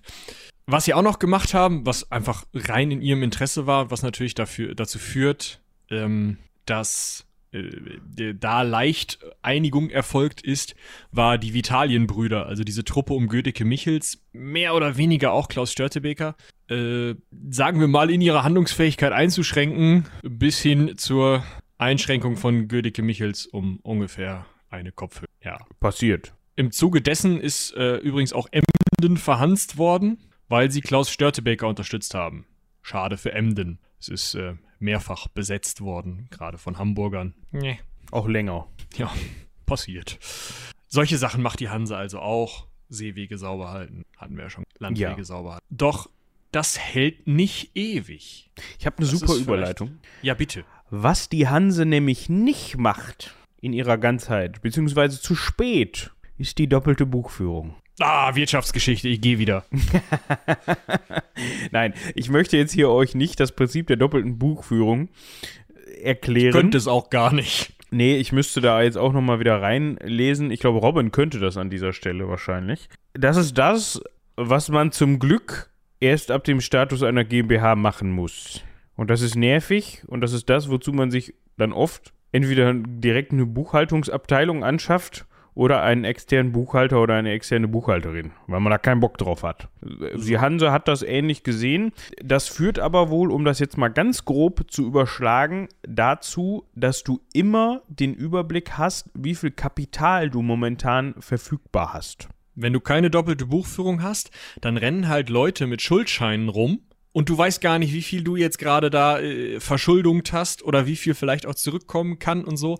Also du weißt, du hast dieses Soll und Haben nicht. Also das, was ausgegeben wurde und das, was du wieder reinbekommst, das hast du nicht. Und dadurch weißt du einfach erst am Ende von so einer Kaufmannsunternehmung. Also erst, wenn die vier Leute, die jetzt 20 Jahre lang Pelze nach Novgorod gehandelt haben, wenn die sich ganz am Ende nach 20 Jahren hinsetzen und die Münzen von links nach rechts zählen und alle Schuldscheine einlösen gehen, erst dann weißt du, war das überhaupt, ging das oder haben wir jetzt hier um Kopf und Kragen? Ja.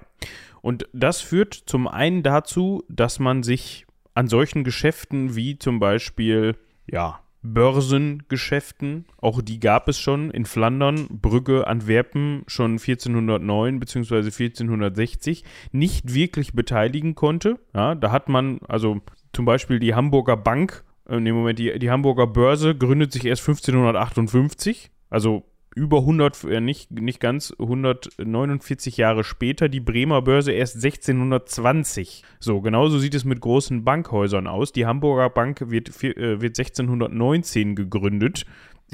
Die Bank der Medici in Brügge 1472. Das ist eine Außenstelle. Genau. Also Das die, ist eine Medi Filiale. die Medici kommen eigentlich auf, aus Florenz, dort sitzt das Haupthaus. Die waren da auch schon etwas vor 1472 als Ban Bankiers tätig. So. So. Und um mal hier ein Konkurrenzunternehmen anzusprechen, die Fugger, die konnten Was dann, eine Familie war. ja, die konnten dann 1519 mit über 500.000 Gulden mal eben die Kaiserwahl beeinflussen.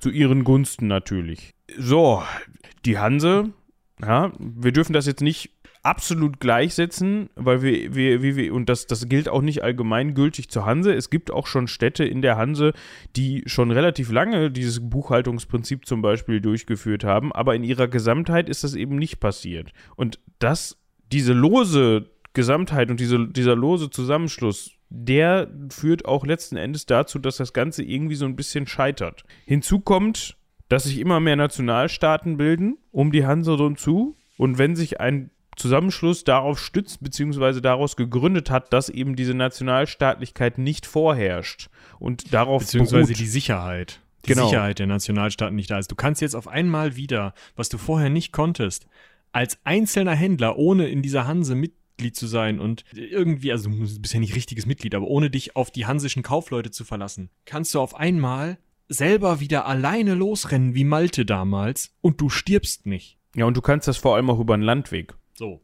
Und das ist halt ein Riesenproblem für die Hanse, weil die Hanse dann natürlich auf einmal um, unterwandert, umgangen, umgangen ist das richtige Wort, umgangen wird. Und das ist natürlich scheiße, weil dann nehmen die auf einmal kein Geld mehr ein.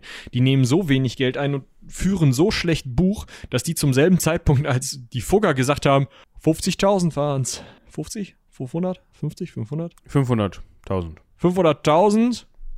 Ich hätte gern den da zum Kaiser, dass die keine 500 Gulden zusammenkratzen können, um irgendeins ihrer Ziele durchzusetzen. Einfach weil die es nicht hinkriegen, sich zu so vielen Leuten zusammenzusetzen, die Bargeld zur Hand haben. Weil die alles in irgendwelchen Schuldscheinen mit irgendwelchen Ottos nach irgendwo hingeschickt haben und das natürlich dann auch nicht wissen, weil sie es halt nicht richtig buchgeführt haben, dass ja, das für die, also die sind nicht liquide genug, um irgendwas durchzusetzen an der Stelle. Und auch da sind halt einzelne Kaufleute, die im Zweifel doppelte Buchführung haben und was auf Patte haben, einfach mächtiger, Ja. schneller. Hinzu kommen noch zwei weitere Dinge. Zum einen, irgendwann wird Amerika entdeckt. Was bedeutet, dass der Atlantikhandel, der daraufhin stattfindet, natürlich jetzt nicht direkt nach der Entdeckung, aber das dauert nicht lange, bis dann da ein Atlantikhandel stattfindet, so ein bisschen den Ost- bzw. Westseehandel, jetzt fragt ihr euch, was ist die Westsee, das ist das, was wir heute Nordsee nennen, ablöst in seiner Bedeutung. Es heißt natürlich nicht, dass da überhaupt kein Handel mehr stattfindet, aber die Hanse ist mit Ausnahme von einigen größeren Städten kaum an diesem Atlantikhandel beteiligt. Was auch ist nicht ja so auch irgendwo ist. klar. Ne? Also wenn du alle deine Niederlassungen in der Ostsee hast, im Zweifel noch an einer alten Buchführung hinterher hängst und die Innovationen in der Schifffahrt, das kommt auch noch dazu, Genau, in Spanien und den Niederlanden gemacht werden, dann popelst du mit deinen Koggen halt einfach nicht an der Küste entlang nach Amerika. Da bist du einen Tag unterwegs. Ja. Das wird nix. Wenn man da nochmal eben genauer darauf eingehen möchte, das finde ich ganz interessant mit diesem Schiffsbau.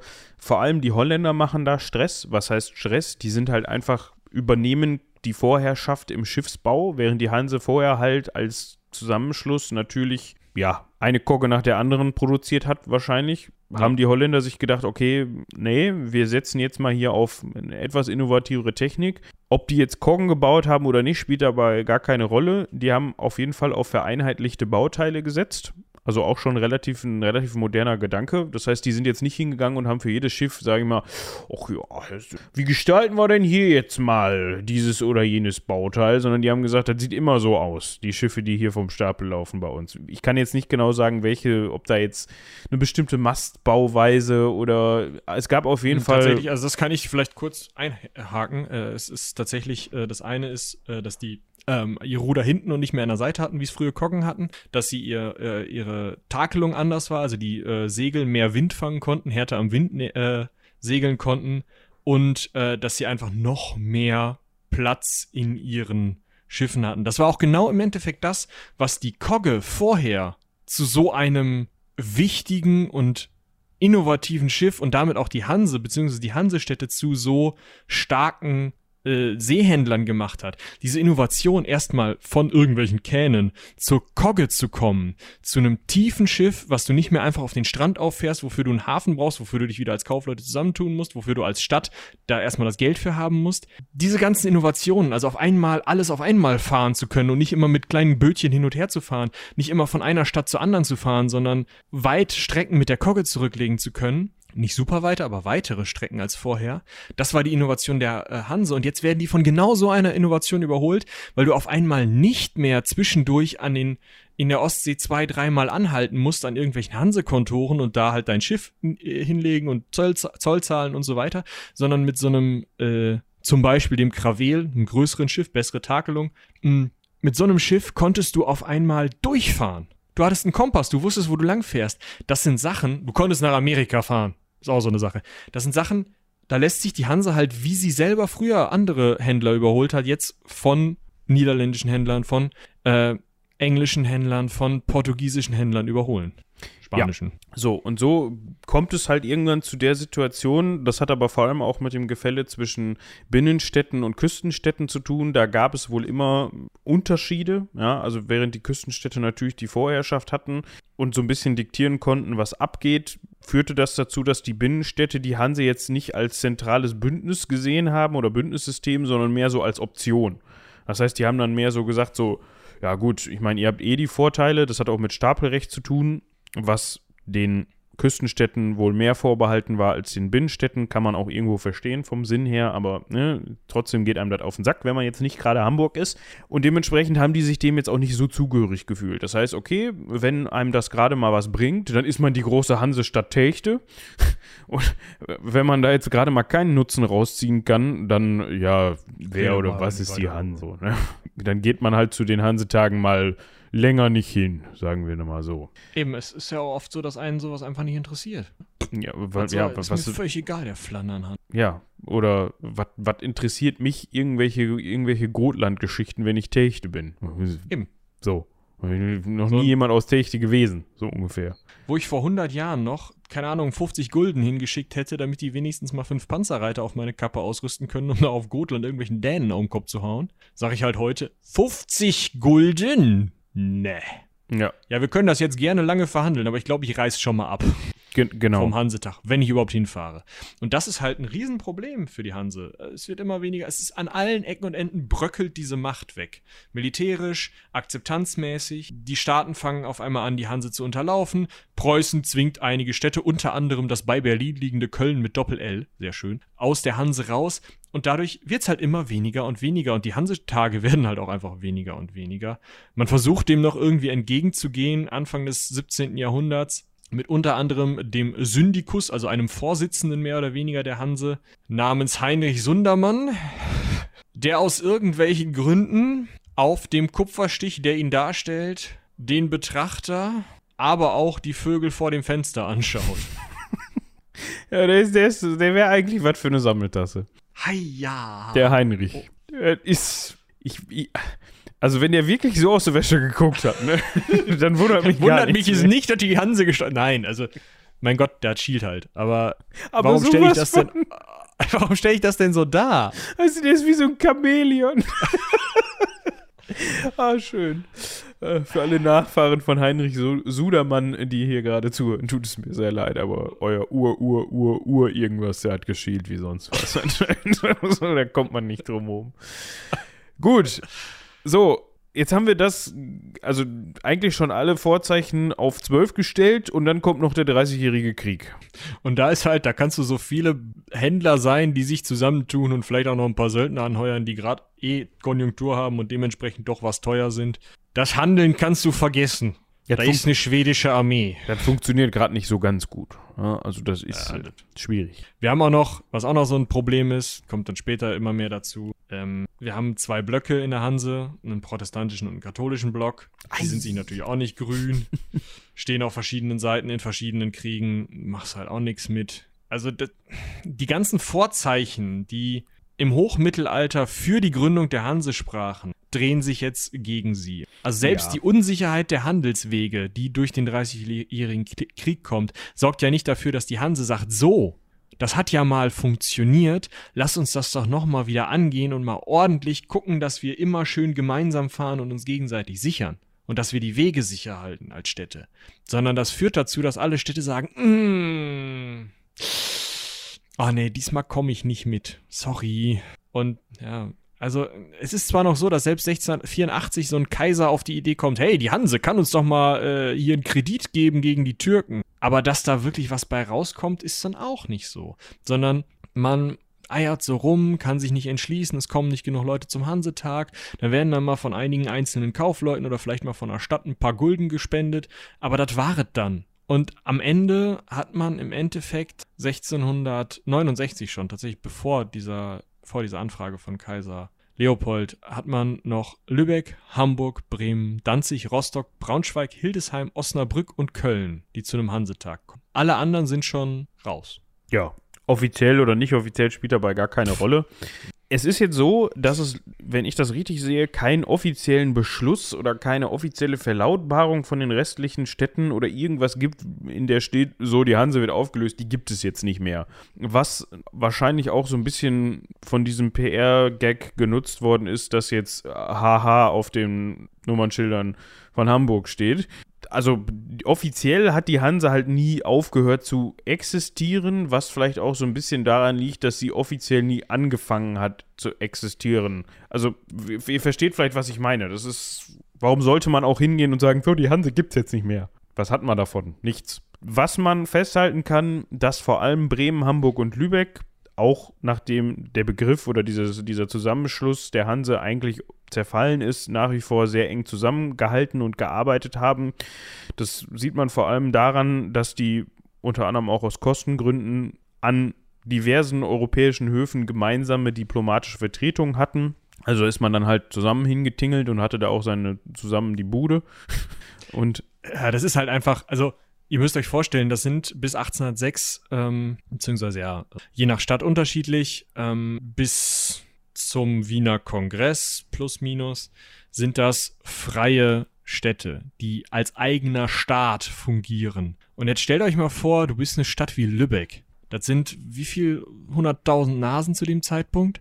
Die müssen in jedem Staat des Deutschen des Heiligen Römischen Reiches deutscher Nation, in jedem ausländischen Staat, in England, in Dänemark, in Schweden, in Norwegen, in Frankreich, in Belgien, hier, ihr könnt euch das vorstellen, überall einen Botschafter hinschicken. Da ist ja keiner mehr in Lübeck. Ist richtig. Und, na, also äh, unter anderem halt auch nach Hessen-Nassau und Hessen-Kassel. um den Bogen zu schließen. Genau, da muss man sich dann halt einfach mal zusammentun und das ist einfach sinnvoll. Und wenn man eh schon ganz gut zusammenarbeitet und ja auch ähnliche Interessen hat, weil das alles kü fast Küstenstädte sind, die sehr vom Seehandel leben, warum nicht? Genau. Ja, und ich würde sagen, das war die Hande. Äh, Guckt euch mal in Kiel die Hansekogge an, das ist witzig. Die ist hübsch. Das war die Hanse und ist es wahrscheinlich auch heute noch irgendwie. Genau. Gut. Zeitlich passt das ziemlich gut. Oh. Ich hoffe, der kleine Exkurs ins Mittelalter bzw. die frühe Neuzeit hat euch gefallen. War mal wieder was anderes. Wir müssen mal gucken. Also, wir haben schon so ein paar Punkte, die wir jetzt bis Weihnachten für euch noch auf der Pfanne haben. Und dann müssen wir mal gucken, wie wir in der Antike weitermachen. Ja. Wenn ich das richtig auf dem Schirm habe, ist jetzt nicht geplant, noch kleinteilig weiter die römische republikanische Zeit durchzukauen.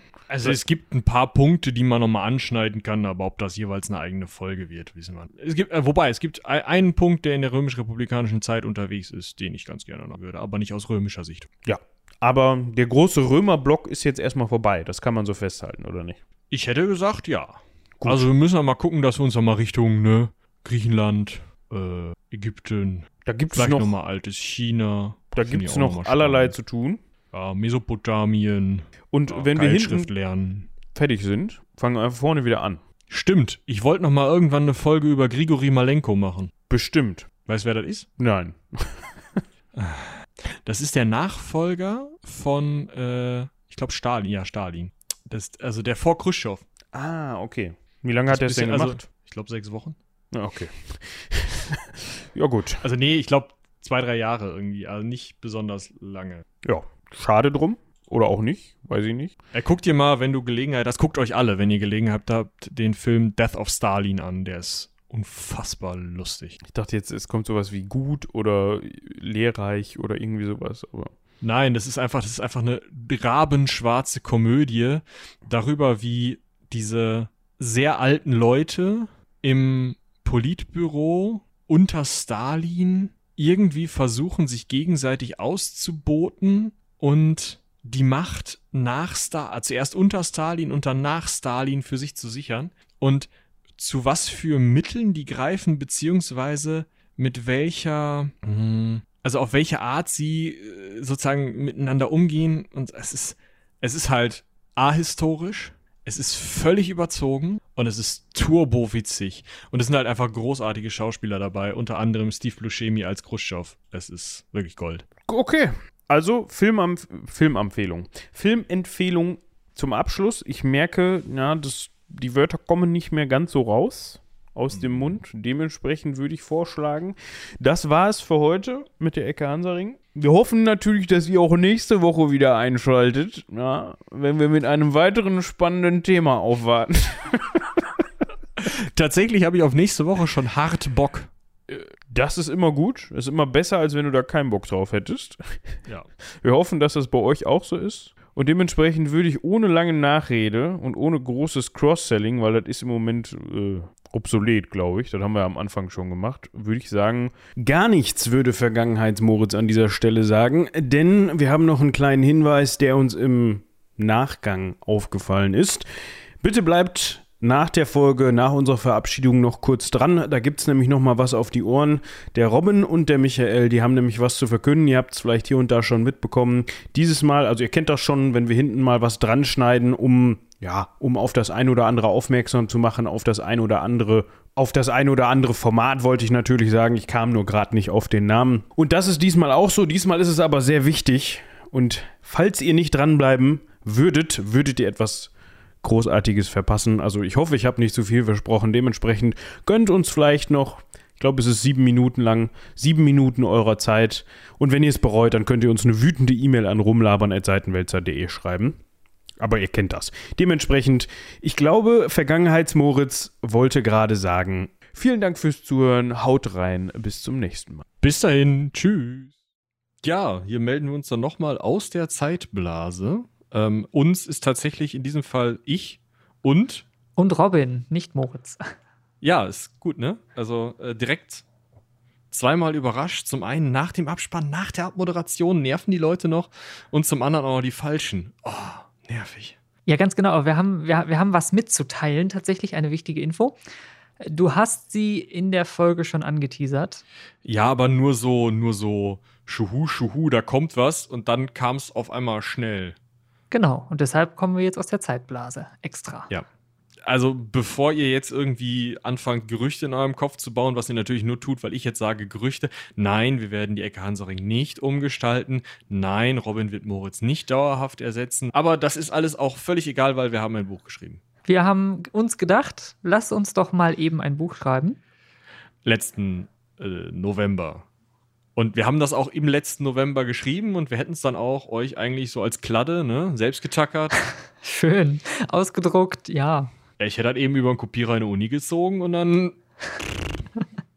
haben wir zum Glück nicht gemacht, sondern wir haben das Ganze jetzt äh, professionell veröffentlicht und äh, haben unseren Verlag dazu genutzt. Äh, die einen oder anderen haben es wahrscheinlich hier im Podcast auch schon mal gehört. Äh, unter dem Namen Klappkatapult werden ja normalerweise Hörspiele produziert, beziehungsweise Hörspiel-Podcast, Hörbuch-Podcast, so die Ecke. Und ja, da ist jetzt äh, unser Buch erschienen. er hat Ecke gesagt. Äh, ja, genau, da ist Wenz Schwarzer Sand erschienen äh, und die dazugehörige als vielleicht mm, länglicher Epilog zu begreifende Novelle Morla, die allerdings auch eigenständig funktioniert. Also falls ihr erstmal wissen wollt, Gott, die haben ein Buch geschrieben, die kriegen doch im Podcast schon keinen geraden Satz raus. Nee, nee, nee, gucke ich mir erstmal das kleine Ding an. Geht auch.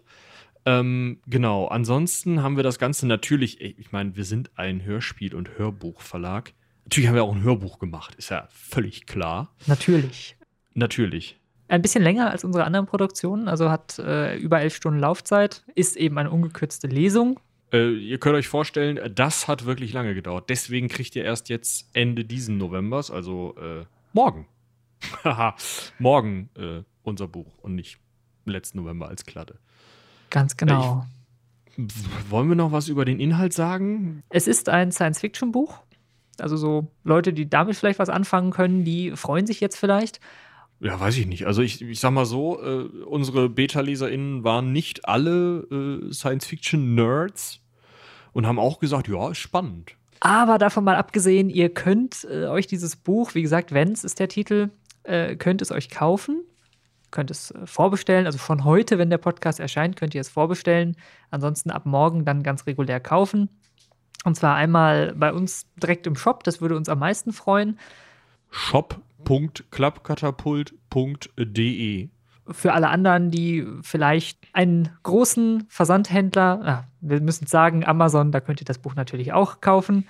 Äh, als E-Book könnt ihr es da erstehen für diejenigen, die keine Bücher mehr lesen oder eben als gedruckte, gebundene, beziehungsweise als Taschenbuchausgabe äh, oder eben als Hörbuch und könnt es euch dann auch anhören. Was tatsächlich den riesen Vorteil hat, dass ihr, falls ihr äh, Audible habt oder einfach weil ihr, ich meine, ich glaube, Moritz und ich haben das auch schon mal das ein oder andere Mal unentgeltlich beworben. Ja, dieses Pack könnt auch mal nachzahlen. Ähm, könnt ihr das tatsächlich auch bei Audible, auch tatsächlich mit so einem Guthaben kriegen, das Hörbuch. Äh, sobald die fertig sind, äh, sie brauchen auch ewig, um so ein Hörbuch in ihre Dateien reinzukriegen. Ich weiß nicht, ob die das irgendwie umhäkeln in ein anderes Dateiformat oder. Es dauert ein wenig. Also ja. wer, wer das Ganze auf Audible hören möchte, muss sich eventuell noch ein paar Tage gedulden. Genau. Ansonsten bei uns im Shop bekommt ihr es direkt als Download und könnt es euch dann anhören, euch ein paar, weiß ich nicht, gemütliche, zumindest spannende Stunden damit ja. machen. Und äh, ja, wir würden uns sehr, sehr freuen. Wir, wir müssen, glaube ich, nochmal zurück, weil, weil, weil wir haben noch nicht gesagt, was der Inhalt ist, außer es ist Science Fiction. Aber jetzt denken alle an Star Trek, weil ich so ein Star Trek-Nerd bin. Ja, dann äh, kannst du ja mal in einem Satz zusammenfassen. Oder also ich gebe dir drei Sätze, worum es geht. Oh, geil, danke. Drei Sätze, okay. Okay, ähm, das jetzt. Also es geht um eine junge Frau, die von einem Planeten runter möchte, der unter Quarantäne steht. So viel können wir, glaube ich, sagen, oder? Vielleicht könnte man dann noch sagen, sie hat einen Plan, wie sie da runterkommt. Ja, das ist richtig. Und der ist aber nicht einfach. Nee, das ist äh, richtig. Der ist ziemlich gefährlich und äh, ja, es, es wird spannend. Wie, wie sagte einer unserer Beta-Leser noch? Ein Page-Turner. Ihr könnt euch auf jeden Fall darauf freuen. Ähm, wir haben noch einen ganz kleinen Teaser vorbereitet für euch. Den hängen wir euch hinten an. Den hängen wir euch gleich hinten an. Da kriegt ihr vielleicht schon mal so einen ganz kleinen Eindruck von der Atmosphäre, äh, um die es geht. Und äh, ansonsten, ja, wie gesagt, wir würden uns total freuen, wenn ihr das Buch, das Hörbuch, das E-Book irgendwie diesen Inhalt äh, erwerben würdet und ähm, uns natürlich aber auch Feedback dazu gebt. Also sagt euch, wie es euch gefallen hat. Ähm, erzählt es weiter, wenn es euch gut gefallen hat oder ähm, erzählt es niemandem, wenn es euch nicht so gut gefallen hat. Äh, auf jeden Fall lasst es uns wissen. Ihr dürft natürlich allen möglichen Leuten erzählen, dass es euch gut gefallen hat, auch wenn es euch nicht gefallen. Ihr versteht schon. Aber ich glaube nicht, dass euch das nicht gefällt. Also wenn ihr jetzt nicht sagt, boah Gott, nee, geh mir weg mit die Science Fiction, dann ist das was für euch, da bin ich mir hundertprozentig sicher. Ich glaube auch. Ja. Ja, dann würde ich jetzt eigentlich sagen, ähm, viel Spaß mit dem Teaser und ähm, wir haben auch noch eine Weltraumoma. Die kommt aber nicht im Teaser vor. Ganz jetzt richtig. wir sie alle haben, glaube ich. ich glaube auch. Ja, macht's gut und bis dahin. Bis dann. Tschüss.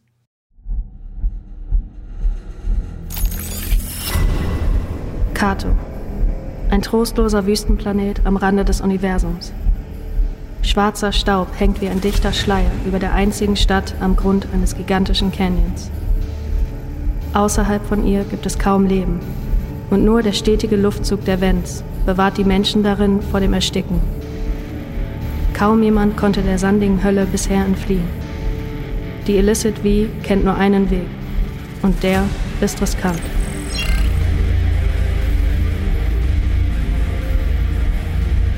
Vents. Schwarzer Sand. Von Robin Thier und Michael Krämer.